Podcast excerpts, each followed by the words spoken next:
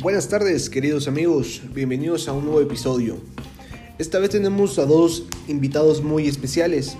Durante la semana publicamos en nuestras redes sociales qué tema les gustaría que habláramos en este podcast.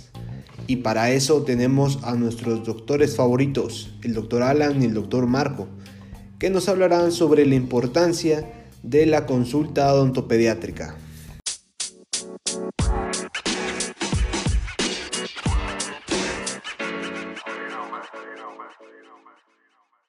Buenas tardes querida audiencia, es un placer estar con ustedes una semana más tratando de resolver todas sus dudas. Buenas tardes, es un placer estar con ustedes y resolver todas sus dudas. Muchas gracias doctores, es un gusto tenerlos aquí. Comenzamos con la primera duda del público. ¿Es necesaria la higiene oral en mi niño? Respondiendo a la pregunta, claro que es fundamental la limpieza de un lactante hasta un niño de 12 años. En el lactante no se recomienda usar un cepillo, pero eso se utilizará una, una gasa húmeda y basta solamente con pasarlo por todas sus encías para remover todos los restos de leche que ingirió. Y en los niños mayores que ya tengan uso y razón, es necesario que acudan a un dentista para que se les indique una técnica de cepillado adecuada a sus necesidades, así como la indicación de un revelador de placa dentobacteriana y enseñarles que el cepillo es únicamente para su limpieza personal. Muy bien, doctor, así es. Es muy necesario enseñarle al niño sobre su limpieza más estricta de su boca la siguiente duda es de Rosita 345 que nos dice, mi niña no presenta caries según yo. ¿Existen medios preventivos ante la caries?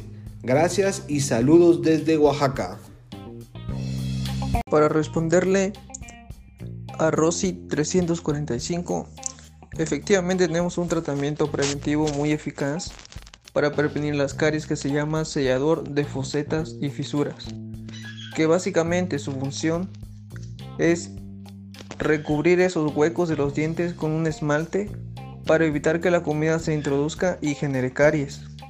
Existe también el flúor, que es un compuesto mineral, pero el uso excesivo de este material puede provocar lo que nosotros llamamos como una fluorosis.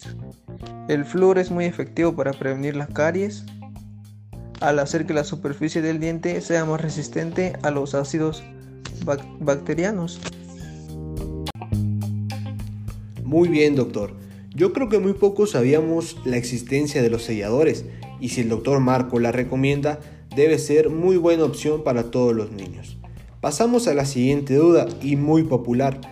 ¿Es necesario eliminar las caries en los dientes de leche? Si de todas maneras se van a caer, dice Héctor 84. Contestando a tu duda, Héctor 84, si es necesario eliminarla para evitar que el niño pierda sus dientes a temprana edad y provocarle problemas funcionales en su boca y dientes, porque recordemos que estos dientecitos sirven como guías a los dientes definitivos, ya que la pérdida de sus dientes provocan alteraciones del desarrollo normal del niño como con pérdida de espacios para los dientes permanentes, erupción de dientes permanentes en mala posición, mal desarrollo de sus maxilares.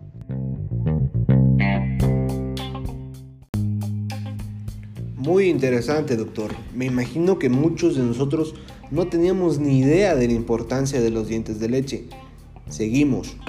La siguiente duda es de Chayito67. Pregunta, mi hijo tiene mucho dolor en sus dientes. ¿Es necesario hacerle una extracción o existe otro tratamiento? Gracias, saludos desde Jalisco.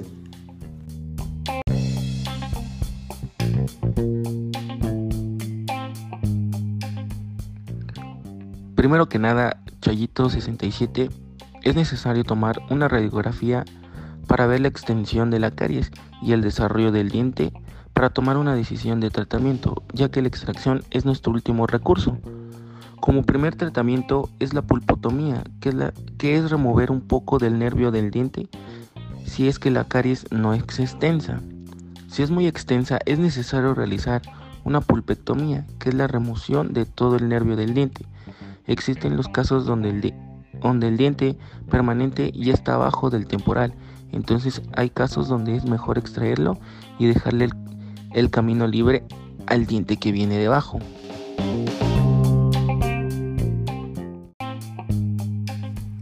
Muy interesante, doctor Alan. Creo que lo primero que pensamos los papás es en la extracción.